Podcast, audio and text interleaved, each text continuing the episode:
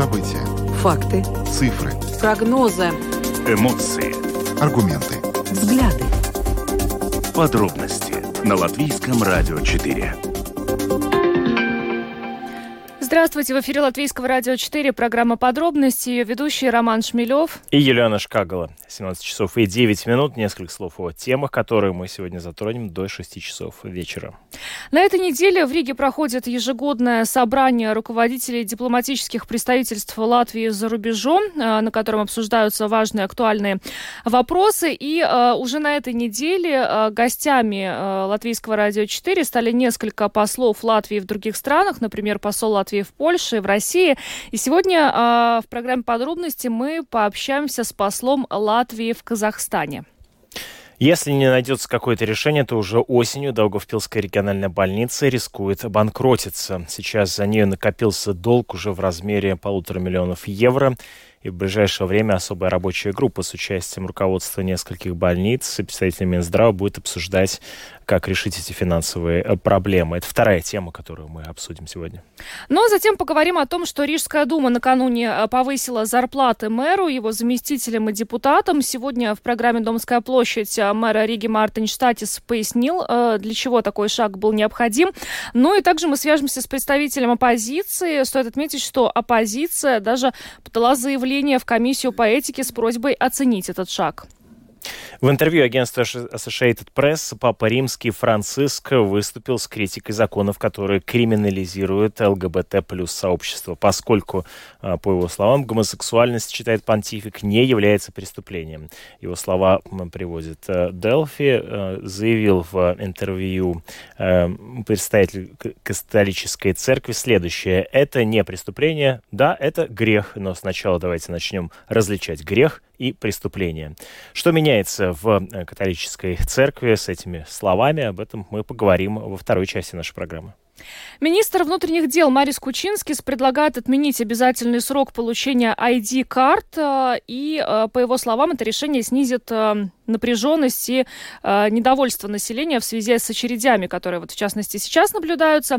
И поскольку э, ID-карта станет обязательным документом для жителей нашей страны э, с 1 мая этого года, сейчас э, я знаю, что многие пытаются ее получить, и для этого даже ездят в другие города э, э для того, чтобы ну, как-то хоть э, решить этот вопрос, потому что, э, по словам некоторых э, коллег, в Риге это сделать пока не представляется возможным. Так вот, сегодня мы к вам обращаемся с вопросом, удалось ли вам уже получить ID-карту, поделитесь своей историей, с какими проблемами столкнулись, пришлось ли вам ездить в другой город ради этого, может быть, поделитесь какими-то советами для наших слушателей.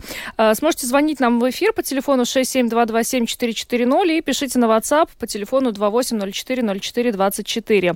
И э, добавлю, что видеотрансляцию программы подробности смотрите на домашней странице Латвийского радио 4 lr4.lv, на платформе РусЛСМЛВ, а также в социальной сети Facebook на странице Латвийского радио 4 и на странице платформы РусЛСМ. Слушайте записи выпусков программы подробности на крупнейших подкаст-платформах. Но ну, далее обо всем по порядку.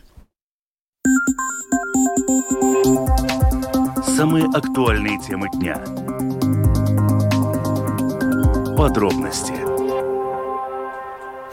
Итак, в Риге в эти дни проходит ежегодное собрание руководителей дипломатических представительств Латвии за рубежом, на котором обсуждаются приоритеты текущие задачи внешнеполитического ведомства. Сегодня, кстати говоря, министр иностранных дел эм, Эдгарс э, Ренкевич выступил перед Сеймом, где рассказал о том, как выстраивается э, последний год э, политика, в, внешняя политика Латвии. Ну, а и напомню, что на этой неделе также и э, посол э, Латвии в России оказался в центре внимания в связи с понижением э, дипломатических отношений с Российской Федерацией. Ну а сейчас мы поговорим о том, как Латвия представлена в Казахстане.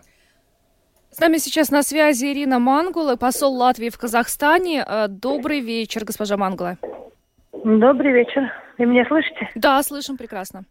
Да, мы вас слышим Хорошо. прекрасно. Расскажите, пожалуйста, как э, вы, э, ну, общий такой вопрос, да, как вы сейчас видите сотрудничество Казахстана с Латвией, как выстраиваются эти отношения? А, Казахстан с Латвией у нас на очень хорошем уровне сейчас сотрудничество находится. У нас очень добрые отношения отпраздновали только что 30-летие дипломатических отношений. У нас в прошлом году было, э, были политические консультации. У нас э, регулярно проис, эм, происходит э, э, собрание по транспортной группе. У нас мы работаем с экономикой очень хорошо, э, готовим э, возможность возобновить прямые авиарейсы. У нас очень все хорошо. Это, это, это радует. Но вот если можно более подробно об экономическом сотрудничестве Латвии с Казахстаном, в каких сферах его сейчас можно назвать очень успешным, а над чем еще все-таки предстоит поработать? Ну, очень успешный на данный момент у нас транзит через наши порты э, угля и, и э, сыросплавов. Но, конечно, есть силы, которые э, пытаются этому э, помешать но, но я надеюсь, что удастся это преодолеть. Российские силы, я так понимаю, да? Может быть, может быть, да. да а да. в чем Есть выражаются сигналы... вот это вот э, те преграды, которые возникают? Ну, преграды, как дезинформация, которая распространяется по то, э, про, про то, что якобы Казахстан э, экспортирует не свой уголь, а российский, что, я надеюсь, абсолютно, не, абсолютно ложь. А вот тут как раз мы хотели с вами тоже поговорить о том, что да, Казахстан э, сейчас, кажется, занимает такую позицию, э, когда да, мы слышим, что э, чуть ли не является одной из стран, которые помогают обходить европейские санкции, хотя руководство Казахстана заявляет о том, что э, придерживается санкционной политики в отношении России. Как вы бы оценили участие Казахстана? Ну, я ни в коем случае не хотела бы верить, что руководство Казахстана а, действительно а, что-то делает, чтобы обойти европейские санкции, при том, что, насколько мне известно, э, созданы специальные механизмы, чтобы контролировать э, поток э, торговли между Россией, Россией и Казахстаном. Конечно, есть трудности, потому что Казахстан с Россией находятся в единой экономической зоне, но правительство, насколько мне известно, старается все-таки контролировать. Но, естественно, есть у медали другая сторона, что не все возможно контролировать. есть частные лица, есть бизнес, который э, пытается заработать, и не все подвластно контролю. Так что, ну, я надеюсь, что казах, казахстанские э, власти делают все, чтобы, э, чтобы соблюдать санкции. Во всяком случае, у меня нет нет э, повода не верить тому, что, что говорит президент Казахстана и другие должностные лица, отвечающие за это. Притом Казахстан несколько раз заверил, что не желает попасть под вторичные санкции, и США э, мониторит э, соблюдение, и, естественно, если обнаружатся какие-то нарушения, ну, тогда будут, будут и, э, как сказать, ну, Забыла по-русски слово. Санкции в отношении ну, Казахстана, да, меры приняты. Да. Угу. Но если что, тогда будут приняты меры, да. Ну, жизнь есть жизнь. Вообще, э, когда э, Россия развязала войну в Украине, большинство стран мира высказали свою четкую позицию в этом вопросе и встали на сторону Украины. Но вот Казахстан до 24 э, февраля прошлого года считался чуть ли не самым близким союзником России после Беларуси. И, возможно, вот как некоторые эксперты считают, Москва ожидала от Казахстана какой-то поддержки в войне с Украиной, но на самом деле реакция Казахстана была иной, и э, ну вот страна соблюдает эти санкции антироссийские, э, не признает э, самопровозглашенные ДНР, ЛНР и отменяет парад 9 мая. Расскажите, пожалуйста, как вот с 24 февраля прошлого года менялась позиция Казахстана в отношении России? Ну, Казахстан, э, я бы не согласилась с тем, что с этим таким мнением, что чуть ли не ближайший, э, ближайший э, союзник. друг после Беларуси союзник, да, потому что Казахстан никогда не пытался э, заключить союзное соглашение, быть там э, меньшим братом. Казахстан является самодостаточной страной по своим интернациональным правам и э, всегда, э, так сказать, э, работал с многовекторной внешней политикой. Поэтому, конечно, Россия являлась и формально до сих пор является э, партнером, главным партнером, стратегическим партнером Казахстана. Но, тем не менее, с Беларусью сравнивать ну, не подобает, поскольку в Казахстане легитимный президент, выбранный народом, а не самозванец, как в Беларуси. А, президент Казахстана а, проводит сейчас, а, начиная уже с начала прошлого года, после январских событий, с марта он начал производить очень серьезные, глубокие стратегические реформы, конституционные реформы, реформы управления страной. И очень много Выборы произошли уже с Сената, в Верхней палате парламента. На 19 марта назначены выборы э, в Нижней палате парламента. У самого президента были перевыборы, и он был, э, он был избран на, на новый срок, на 7 лет.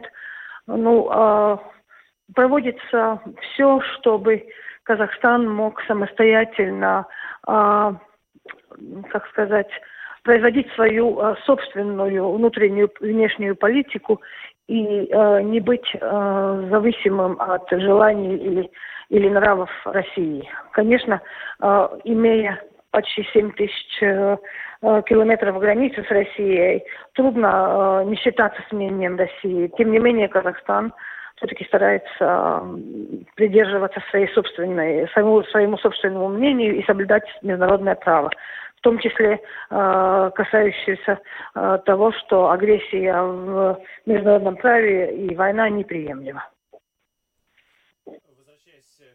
Возвращаясь к э, в, э, тем точкам сотрудничества, которые могут быть между Латвией, Европой и Казахстаном. Вот вы упомянули uh-huh. транспортировку и перевалку угля, а, а что с нефтью? Насколько известно, там появился спрос на казахстанскую нефть в связи с отказом от нефти российской.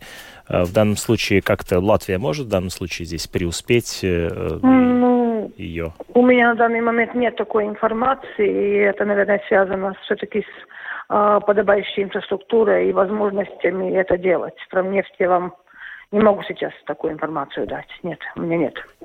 Спасибо. Но у нас есть другие, другие возможности сотрудничества в области образования, медицины, фармацевтики, науки. Много чего есть, чем можно заняться. Ну что ж, спасибо вам большое э, за комментарий. Вместе с нами на связи была посол Латвии в Казахстане Ирина Мангула. Напомню, что... Э, спасибо вам. Спасибо, всего доброго. Спасибо за интерес. Да, До спасибо. свидания. До свидания. Напомню, что в эти дни в Риге проходит ежегодное собрание послов Латвии, где э, э послы Латвии собираются для того, чтобы обсудить э, внешнеполитическую э, политику, внешнеполитические отношения э, нашей страны и э, договориться о, о общих э, в этом смысле принципах. Ну а мы вернемся к внутренним проблемам и частично к той теме, которую обсуждали вчера, и связана она с финансовым положением больниц нашей страны. И вот, как выяснилось, очень большие проблемы сейчас существуют в Даугавпилской региональной больнице. Да, э, дело в том, что э, сейчас э, за Даугавпилской региональной больницей накопился долг в размере полутора миллионов евро, и если не найдется решение, то уже осенью Даугавпилская региональная больница рискует обанкротиться.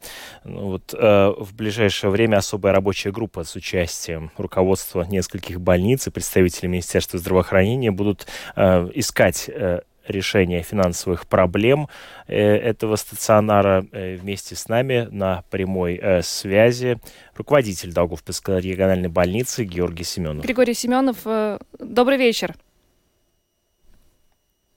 Да, что-то сорвался у нас Григорий. А, не слышит нас, да? Ну хорошо, тогда мы сейчас попытаемся связаться с ним еще раз. Напомним, что Даугавпилская региональная больница, крупнейшая во всей Латгалии больница, и ежедневно она принимает примерно сотню пациентов, а, поэтому, конечно, а, банкротство такого значительного медицинского учреждения будет значительным ударом по инфраструктуре. Полутора, полуторамиллионный долг возник не в одночасье, к нему привела э, инфляция, э, повышение стоимости медицинских услуг, лекарств, лекарств, э, повышение зарплат. Итак... Э, Такое чувство, что что-то со связью. Я сейчас попробую еще раз. Хорошо, да. Э, ну вот как комментировал эту ситуацию Григорий Семенов, К сожалению, это началось в прошлом году. До тех пор в течение трех лет удавалось стабилизировать положение, ежемесячные траты. Мы были способны обеспечивать при текущих денежных потоках покрытие издержек, однако экономический кризис сделал свое. Больнице не хватает денег. В предыдущих выпусках мы уже рассказывали э, и говорили вместе с главой общества больницы Евгением Каловисом о том, что руководители больниц вообще грозятся ограничивать объем услуг, и если не получат достаточного финансирования, ну вот, э, кроме того, в понедельник э, в Домской площади мы рассказывали о том, что также у э, Даугавпилской региональной больницы в связи с финансовыми трудностями и возникают сложности с доступом к лекарствам, э, и вот э, мы надеемся, что нам удалось, нет, удалось связаться с Григорием Семеновым, руководителем Даугавпилской больницы. Да, кажется, он на связи. Григорий, слышите ли вы студию? Да, день добрый. Да, здравствуйте. Что-то у нас происходило со связью, видимо. А, Григорий, скажите... А, меня по... иногда, да. Да, скажите, пожалуйста, как так вышло, что полтора миллиона евро долг накопился у Даугавпилской больницы? Ну, это накапливалось поэтапно. В принципе, ситуация начала в корне меняться в середине. Можно так сказать, что отправной точкой стали решения, принятые э, где-то в середине прошлого года, когда из-за отсутствия средств, так скажем, подходя к дефицитному бюджету и понимая, что мы будем жить в ограниченных условиях, э, госинституции начали менять, скажем, правила игры да, и некоторые годами существовавшие джентльменские, так скажем, соглашения о перераспределении, так скажем, средств, они просто э, пропали. После Извините, этого можете следит... конкретнее, вот что это за правила игры были изменены в данном случае? Речь идет о финансировании стационарных стационаров э, в целом, да, конкретно идет э, речь о системе DRG, да, если у нас получалось так, что долгое время э, в соответствии с правилами Кабинета министров система понемногу, чем дальше мы развивались, тем больше она начинала отставать от реалий. И учитывая, что систему э, четко регламентируют правила Кабинета министров и постоянно их менять э, эластично, подстраиваться не было возможности, но было определенное, так скажем, джентльменские соглашения, что если, допустим, мы не выполняем какие-то количественные э, критерии касательно, допустим, э, количества госпитализаций, но при этом расширяем приемное отделение, увеличиваем свой потенциал обсервации, э, максимально более обдуманно ложим людей в стационар, тем самым леча действительно обоснованно острых пациентов, предоставляем помощь, то мы как бы перерабатывая в одном месте, берем во внимание, что мы как бы не дорабатываем в другом, тем самым сохраняем свое софинансирование. По факту уже в середине года и после долгих дискуссий произошло то, что в позициях, где мы не дорабатываем, средства были изъяты, а где мы перерабатываем, ну, в большинстве своем наша проблема. Вот. Понятно, что это в основном делалось только из-за того, что была подготовка к новому правительству, была подготовка к тому, что придется жить в рамках э, уменьшаемого бюджета. К сожалению, жаль, что это произошло с э, параллельно растущей инфляцией, потому что в нашем случае э, параллельно пошли новые договора поставок э, на основе тендеров, проведенных и реализуемых в, мае-июне когда мы получили новые цены на препараты, на медикаменты, на медицинские материалы. Параллельно росли, как и у всех, и электричество, и энергоресурсы. Э, это уже вот с того времени начало накапливаться долг, потому как мы, э, к сожалению, имея определенные, так скажем, э, оборотные средства, э, были, ну, к сожалению, спесты, как бы гасить именно главные приоритеты. Это зарплата, чтобы именно мотивируя работников продолжать работать в полном обмене, э, объеме никак не влиять негативно, не влиять без, э, негативно на работу больницы. Это налоги, это коммунальные. В принципе, по остаточному принципу мы рассчитывались э, именно с поставщиками э, услуг. Э, это препараты, медикаменты, это партика. Для того, исходя из того, сколько у нас реально имеется э, расходных средств. Поэтому, если, допустим, было меньше затрат на заработный фонд, если бы месяц был короче или меньше были счета на какие-то энергоресурсы, потому что был уже период, когда вниз пошла цена, допустим, на газ, то у нас была возможность немножко рассчитаться. Но сам факт, что меньше полтора миллиона этот долг не спускался, да, И, в принципе, могу сказать, что ситуация по Долгопилской региональной больнице, она ни в коем случае э, так ярко не разнится с другими. Э, для всех это неизбежный э, неизбежный результат, если не поменяется ситуация, потому что и нами предоставленный до встречи с министром бюджет в размере, в размере 551 миллиона – это бюджет 2022 года на начало прошлого года, это докризисный бюджет – и, конечно, все прекрасно понимали, что какой бы ни был запас у всех остальных больниц, все начнут э, январь с э, потерями. Ну, грубо говоря, результируют первые месяцы с потерями. И прекрасно понимаю, что у нас времени немного, что мы все даже, если принимаем, должны принимать какие-то, допустим, не совсем э, популярные решения, то мы должны к ним подготавливаться. Допустим, если говорим про увольнение людей, то своевременно их предупреждать вот, мы, конечно, хотели как-то максимально быстро понять, к чему вообще идти, насколько, ну, то, что очень мало времени для того, чтобы поменять все, все кардинально. Понятно, что средств есть столько, сколько есть, и слава богу, что было сообщено о дополнительных средствах, если не ошибаюсь, мне уже в голове каша что-то порядка 83, по-моему, миллионов. Вот, поэтому очень хочется верить, что они распределяться э, равноправно, потому что я понимаю, что проблема общая, поэтому и хотелось бы, чтобы действительно в данном случае, ну и если уже, так скажем, экономить, то экономим все не какие-то определенные не, не за счет каких-то определенных больниц решается проблема э, каких-то выделенных особо больниц.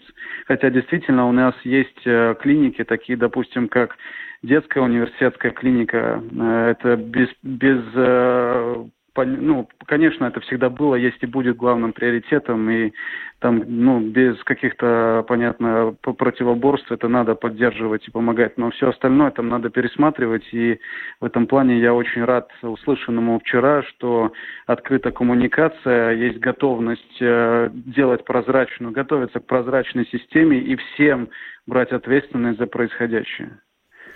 Вы упомянули несколько раз э, такое понятие, как джентльменское соглашение. С кем вы его заключали? С Павлюцем, предыдущим министром здравоохранения? Или ну, нет? И сколько нет, срезали? Нет, нет, вы должны понимать, что Работа-то всегда в основном, э, не знаю, как у других медицинских учреждений, ведется с главным плательщиком, потому что именно юридические отношения и как таковые финансовые расчеты мы имеем с Национальной службой здоровья.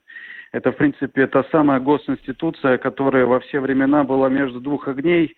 Да, она как бы получает столько денег, сколько она получает, э, ей выделяет определенный бюджет, и она должна постараться максимально в рамках имеющихся ограничений в виде каких-то планировок, в виде законодательства постараться максимально, как это, апмерина, ну вот как бы удовлетворить, э, нужды. удовлетворить э, нужды всех медицинских учреждений. Поэтому каждый год, в принципе, для практически каждого руководителя больницы, ну это такая огромная борьба компромиссов, когда мы сидим, предлагаем какие варианты, как перенаправить, Э, как перераспределить средства, потому что нужно понимать, что система действительно крайне устарела. Я очень рад, что в этом году, как никогда, учитывая кризис, э, есть готовность, э, и в том числе со стороны Национальной службы здоровья, поменять принципы. Потому что мы вот ежегодно, опять же, сталкивались с тем, что нам вкладывалось финансирование, которое просто фактически нельзя освоить. Туберкулез, которого практически уже нет, вкладывался миллионами. Роды постоянно закладывались с приростом, хотя мы видим, что с каждым годом у нас, к сожалению, демографическая ситуация ухудшается и родов становится меньше. Ну и так их можно называть и называть. Поэтому каждый год это огромная, в принципе, борьба э, того же Национальной службы здоровья, как соблюсти закон и при этом, ну, вот идти на кроме с медицинскими учреждениями и, наверное, впервые за долгое время было решено, ну, трехсторонней командой все-таки максимально привести это к какому-то логичному такому результату, чтобы если мы имеем финансирование, оно было съедобоваримо, так скажем, и легко осваиваемо. А во-вторых, чтобы ну, мы все жили в определенных равных рамках, э, да, и это было все прозрачно, не было недоговоренностей каких-то, и главное, чтобы мы, видя эту прозрачную систему, могли, ну, потому что идет небольшой конфликт периодически между медицинскими учреждениями, потому что мы понимаем, видим, что в некоторых моментах бывает, ну, не совсем, э, с, так скажем, с, соизмеримые подходы. Григорий, если можно, вот коротко я в завершении буквально. Да. Э, но сегодня жители Латгальского региона, видя заголовки о том, что Даугавпилской больнице грозит банкротство, но я думаю, что вы представляете, какие чувства испытывают. Вы сами вот допускаете, что это может произойти? Но почему нет, к сожалению? Если бы я не допускал такого варианта, я бы его не озвучивал. И еще бы лучше вам скажу, именно потому что я чувствую этот риск, я и пытался воззвать больше наверняка через такие заголовки и такие, такую формулировку не к тем, кто участвовал во вчерашней встрече или участвует в перепланировке, а к тем, кто напрямую ответственен за распределение средств и то, сколько досталось нашей сфере, потому как действительно этот вопрос все еще висит э, на повестке дня. И, в принципе, если это речь не этого года, то это возможность, э, в принципе, и следующего года, потому что нужно понимать, если даже мы все признаем, что будут затраты, и за это не будут наказываться, допустим, члены правления или руководители больниц, от этого признания денег э, именно оборотных средств для оплаты счетов больше не станет. Если в больнице э, появляются затраты, люди должны понять, что им, значит, не хватает средств для того, чтобы содержать больницу и оплачивать в полной мере свои расходы покрывать. Значит, появляются долги, а долги они не могут бесконечно копиться. В определенный момент поставщики просто перестанут поставлять средства. А следующий этап это будет, значит, ограничение уже фактически каких-то услуг без возможности их обеспечить, потому что не будет ресурсов. Спасибо, Спасибо большое. Вместе с нами э, был э, член правления Даугавпилской региональной больницы Григорий э, Семенов. Спасибо вам. Спасибо, до свидания. Ну, будем надеяться, что все-таки что вопрос будет решен. И просто Латгальский регион не может остаться без крупнейшей больницы. Ну, безусловно, да, это, конечно, будет значительный удар. Но вот будем надеяться, да, в словах Семенова мы услышали, что вчера все-таки как-то лед тронулся. Э, поэтому будем следить за развитием ситуации. Поговорим о зарплатах. Накануне Рижская дума приняла поправки к решению о заработной плате, э, которые предусматривают повышение зарплаты э, мэра его заместителей и депутатов. Ну вот, в частности, зарплата мэра Риги Мартинша Статиса увеличится с 3851 до 6415 евро в месяц. И сегодня в программе «Домская площадь» а, вот э, Роману мэр э, Статис пояснил, для чего нужно было повышать зарплаты. Насколько это этично решение, как вы его оцениваете, повышение зарплат таким значительным образом? Ну, это решение должно было бы рассматриваться в контексте общей государственной политики. В ноябре 2021 году э, было Сеймом принято изменение в законе о заработной плате должностных лиц и работников государственных и муниципальных учреждений. Это нам позволило с э, июля прошлого года э, рассматривать зарплаты всех работников. В июле мы подняли зарплаты у социальных работников, и в ноябре уже подняли у всех, почти всех работников зарплаты. И в этом бюджете 32,4 миллиона уходит только вот на эти зарплаты. Почему же я говорю, что ну, почти у всех, потому что, например, 60 самых ключевых работников, которые руководители отделов, руководители управления, им зарплаты мы не могли поднять, поскольку э, их зарплаты уже достигли максимум, и максимум это зарплата председателя управления. То есть не рассматривая бы наши зарплаты, и мы не могли бы поднять и зарплаты этих работников. И там есть логика в этом э, в новом законе. Она говорит о том, что у, у мэра Риги должна быть немного ниже зарплаты, чем у министра, и у вице-мэра немного меньше, чем у парламентового секретаря министерства. Но мы свои коэффициенты поставили еще ниже тех, которые были в этом законе. То есть э, вы следовали букве закона, что называется, да? Не только букве закона, потому что, ну, помните, 2015, 16, 17, 18 года зарплата мэра Рига была самая высокая в стране, выше, чем у премьера, выше, чем у министров. Но все понимают, что это так не должно быть. Должен, должна быть какая-то, не знаю, логика или иерархия зарплат в стране. Э, поэтому мы считаем, что такая зарплата, которая в этом законе, она намного логичнее, да. По поводу бюджета. Я правильно понимаю, что на данный момент действует так называемый э, технический бюджет, как это скажется ну, непосредственно на э, инфраструктуре города, ее поддержании? Ну, насчет бюджета у нас есть две хорошие новости и три не очень. Э, хорошая новость так, э, что 2022 год был лучше, чем это прогнозировало Министерство финансов. То есть э, наши доходы были выше. Например, только налог иedzīvotāju ieņēmumu nodoklis был выше 125 миллионов. Из-за этого мы могли увеличить наш бюджет, потому что дефицит бюджета уже в 2003 году был бы 77 миллионов. То есть это, это нам очень помогло. Вторая хорошая новость это то, что э, Министерство финансов считает, что и этот год будет на 95 миллионов лучше, чем э, прошлый год. Э, не очень хорошая новость, что эти 95 миллионов мы сейчас не можем тратить. Их, мы можем на эти приоритеты работать только в марте, когда уже будет государственный бюджет. Но все равно, например, э, зарплаты, которые мы сейчас повесили, например, педагогам на, на 100, 100 евро, они уже есть в этом бюджете, минимальная зарплата есть в этом бюджете, и другие важные такие расходы мы можем и поставить в этом техническом бюджете. Э, Еще неплохая новость в том, что эти 95 миллионов, которые мы можем тратить на, на этом году, ну, недостаточно те расходы, которые нам по данные минимальные требования от учреждения для продолжения указанных услуг были на 145 миллионов. То есть мы не сможем покрыть все наши расходы до требования. И ну, та новость, которая тоже меня не очень радует, это вносы в фонд, выравнивая финансовое самоуправление, будет исторически крупнейшим. Это будет почти 125 миллионов – и это день, который делится на пользу другим самоуправлением, но которые нам очень самым были бы нужны. И мы обязательно будем говорить с правительством, чтобы пересматривать эту систему. Она, она нас не устраивает.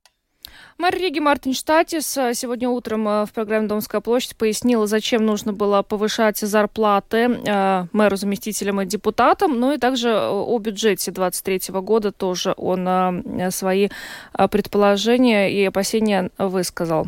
Депутат от партии согласия в Рижской думе, находящийся в оппозиции в Рижской думе на данный момент, Константин Чекушин вместе с нами на прямой видеосвязи. Константин, здравствуйте, слышите ли вы студию? Да, слышу. Могли бы вы прокомментировать это решение а, поднять зарплаты, в частности, депутатам и вам в том числе, с чем мы вас и поздравляем? А, да, давайте я, может быть, немножко... Я слушал то, что говорил мэр э, нашего города, и были некоторые неточности. Начнем с того, что зарплаты э, мэра в 2016, 2017 и так далее годах, она была ниже. Просто там была возможность совмещать э, несколько должностей. Мэр был еще держателем долей капитала там, Рижского порта, и, соответственно, он получал зарплату еще там. Поэтому эта сумма была больше. Это раз. Второе а, то, то, что, по сути дела, вы задали вопрос, а, поднимая зарплаты, выполняет ли закон а, Дума. Ну, в данном случае это не совсем правда. То закон просто позволил теперь поднимать зарплаты, он не обязывает. И именно поднятие зарплат политикам, депутатам, начальникам комитетов и так далее, это политическое решение, а не исполнение закона. И тут мы, э, естественно, смотрим на тот процент повышения, э, который был среди э, работников Думы и который у депутатов и мэра в том числе. Если по отрасли и у работников это где-то порядка от 9, наверное, где-то процентов до 12 в среднем, то, как вы видите, в 1,7 в 1, в 1 раза повышается у мэра, в 1,6 у вице-мэров и так далее. Э, опять же, новосозданные, ну, скажем так, должности существовали и раньше, заместитель председателя комитета, они существовали и раньше, но это было э, были должности без зарплаты. Они ничем не отличались от депутата, потому что, по сути дела, единственная задача э, этих должностей, это если сам председатель комитета не может э, вести заседание, они его подменяют. Это единственная функция, которая у них как бы есть, которая совершенно не требует какой-то выделения отдельной зарплаты. Поэтому в отрыве я не против больших зарплат. Я думаю, все, никто не против больших зарплат. Но вот такое повышение необъяснимое, непропорциональное, оторванное от реальности, это недопустимо. Особенно люди, люди как бы беднеют, страна нищает, и в данном случае просто увеличивается неравенство. Увеличивается неравенство между медсестрой и э, депутатом, между работником детского сада и между депутатом. Неравенство увеличивается. Вот в чем суть. Если бы повышение было такое же, как и по отрасли, то, наверное, дискуссии не были бы такими горячими. А в данном случае можно было, ну, скажем так, если э, пересматривать систему полностью э, э, зарплат, то можно повышать, допустим, э, мэру, но не повышать, условно говоря, э, там простым депутатам или там, э, но, но не таким огромным скачком сразу повысить всем, да. Плюс, плюс Сейм, он не повышал себе зарплаты, если вы помните. Сэм не повышал себе зарплаты. Он повысил зарплат следующему созыву. И в этом случае он избежал конфликта интересов. В Думе, и, может, вы, наверное, знаете, я подал жалобу в комиссию по этике, потому что, по сути дела, что произошло? Депутаты сами голосовали за улучшение своих э, своих интересов. А что может сделать комиссия по этике? То есть отменить решение вчерашней Думы? Комиссия по этике должна рассмотреть и дать свою оценку. Э, и, в принципе, мы будем рассматривать еще следующий бюджет, и действительно эти коэффициенты можно поменять и обратно. Или, или отложить это на следующий, э, э, это, это, это, нормы этого принятого решения, перенести срок введения на следующий созыв. Тогда это будет хотя бы, ну, не в, не в своих интересах голосования, а скажем так, тут не будет такого явного конфликта интересов. Еще один вопрос, который мы хотим с вами обсудить, пользуясь э, нашим э, временем. Э, спасибо вам за комментарий по этому вопросу. Но вот буквально стало известно о том, что э, мэр Даугавпилса Андрей Элкснинш заявил о выходе из э, Согласия. Это был один из э, знаковых политиков в рядах Согласия. И вот он э, решил покинуть э, партию, которую вы представляете. Как бы вы могли прокомментировать это решение Элкснинша? Э, ну, скажем так, это по большому счету внутренние наши дела пока что официальной позиции, поскольку я сам узнал об этом буквально пять минут назад, э, то и позиции какой-то официальной нету. Э, мы встречались и виделись буквально в среду днем лично. Э, он приезжал в Ригу, и никаких таких разговоров о выходе из партии еще не было. Э, дальше будем смотреть. У нас на носу конгресс в эту субботу, как он будет проходить, очень много будет решаться именно на конгрессе. Э, да, это решение, которое удивило с одной стороны, с другой стороны, то, что в партии у нас очень бурно происходят дискуссии в последнее время, особенно после неудачных выборов, э, о том, как нам, каким путем нам нужно идти в будущее, как нам нужно реформироваться, какие ценности нам нужно подчеркнуть, э, какие, скажем так, дальнейшие шаги предпринимать. Все это, все это бурно обсуждается, но, видимо, в результате всех этих обсуждений Андрей принял такое решение. Я продолжаю его уважать как человека, как личность, и ну, посмотрим, как дальше будут развиваться события. Спасибо вам большое, Константин Чекушин, э, депутат э, Рижской думы от партии Согласия, руководитель фракции Согласия в Рижской думе, был вместе с нами на прямой видеосвязи. Благодарим, хорошего вечера вам. Ну вот, Всего доброго. продолжая эту только что пришедшую новость, цитируем э, слова э, Андрея Элксненша, он заявил о том, что, к сожалению, поражение согласия не стало холодным душем, который заставил бы партию сплотиться и освежить базовую идею о необходимости согласия в латвийском обществе. Напротив, лидеры партии не смогли прийти к компромиссу даже друг с другом. В последнее время в партии идет откровенная грызня за власть власть, участники которой не брезгуют никакими методами, начиная от откровенного популизма перед потенциальным избирателем, заканчивая попытками публично утопить э, конкурентов, прокомментировал Элксниш э, свой выход из партии. Ну, стоит отметить, что вот позиция Андрея Элксниша, некоторые высказывания Андрея Элксниша и вот мэра Резгна Александра Барташевича относительно войны в Украине вызывали неоднозначную реакцию в рядах согласия, то есть не, не, далеко не все были с этим согласны, но, может быть, это причина, но завтра в любом случае в программе «Домская площадь» да, будет комментарий Нила Ушакова, да. в том числе, я думаю, что теперь уже и по этой теме, так что завтра будет больше, наверное, подробностей. Пока двигаемся дальше, поговорим о том, что а, Папа Римский Франциск а, выступил а, с критикой законов, которые криминализируют ЛГБТ плюс сообщество, поскольку гомосексуальность, по его словам, не является преступлением. Об этом он заявил в интервью агентству Associated Press. Ну, кстати, стоит отметить, что Папа Римский Франциск э, неоднократно заявлял о поддержке ЛГБТ, но э, далеко не все представители католической церкви э, разделяют его взгляды. И сейчас более подробно об этом поговорим с научным ассистентом факультета теологии Латвийского университета Никитой Андреевым, который с нами сейчас на видеосвязи. Добрый вечер, Никита. Добрый вечер.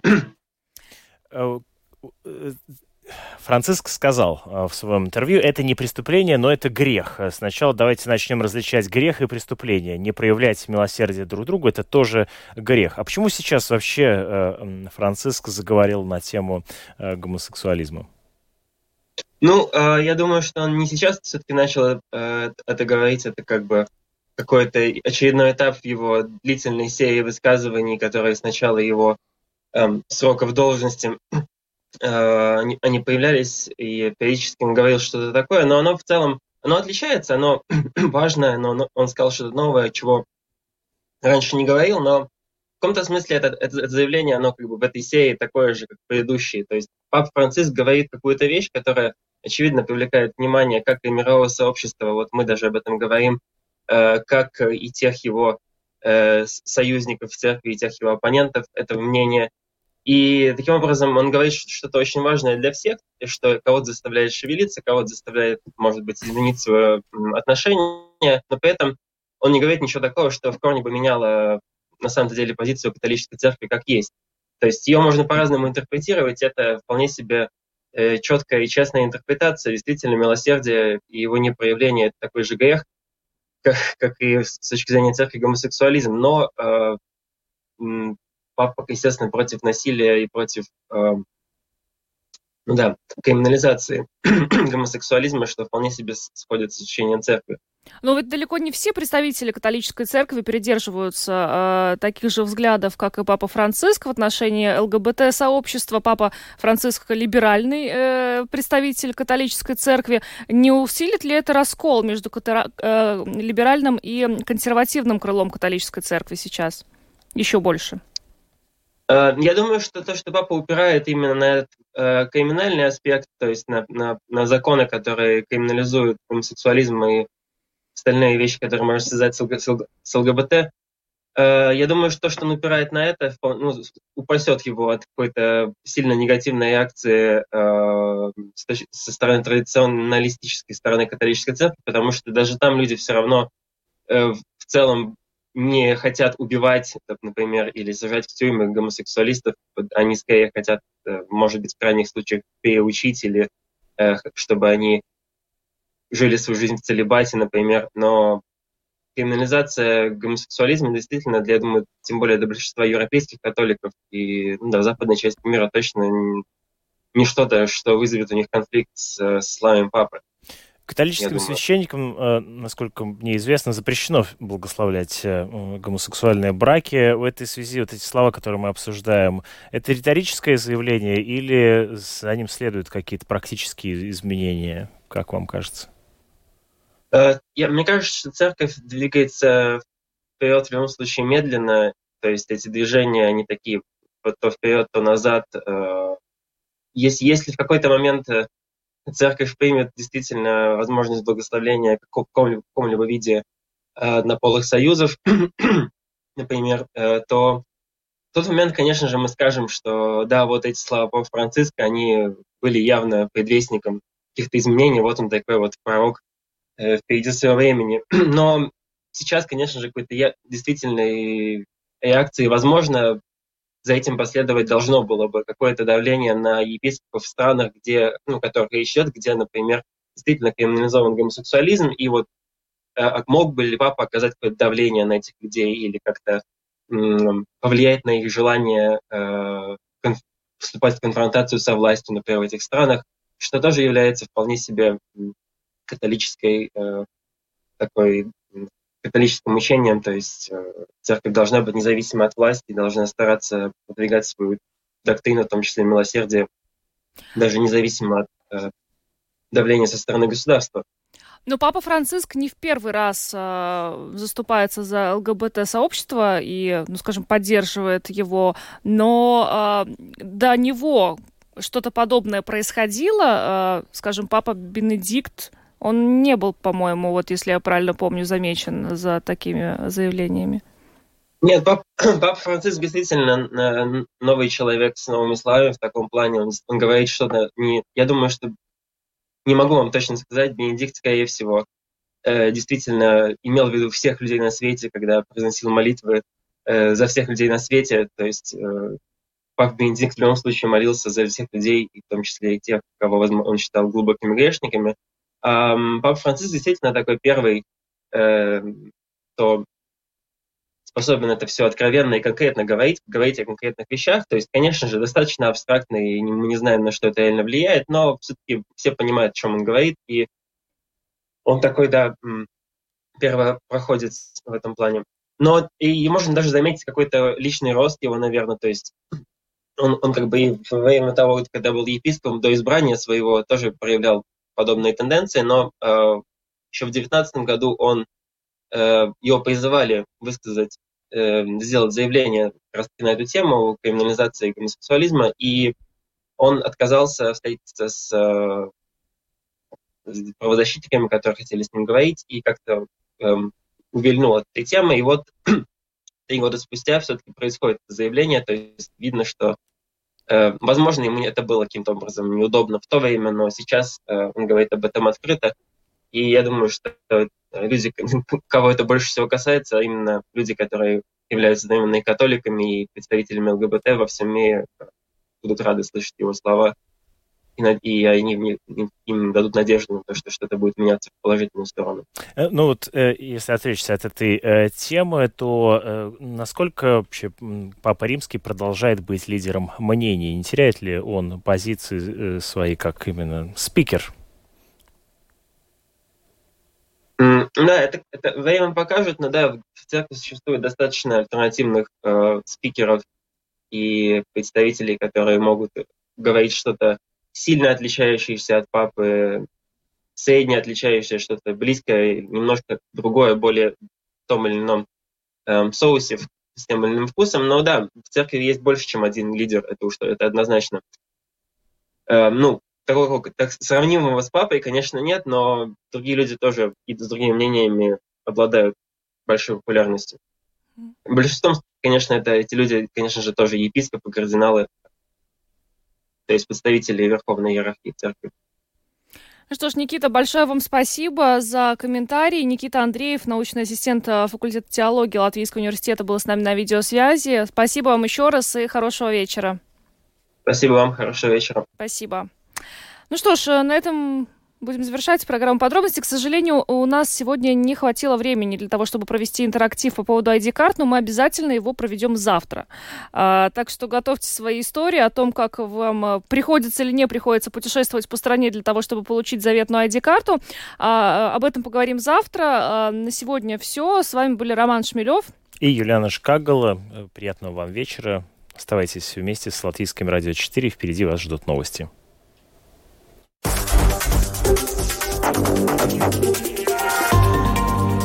Латвийское радио 4. Подробности по будням.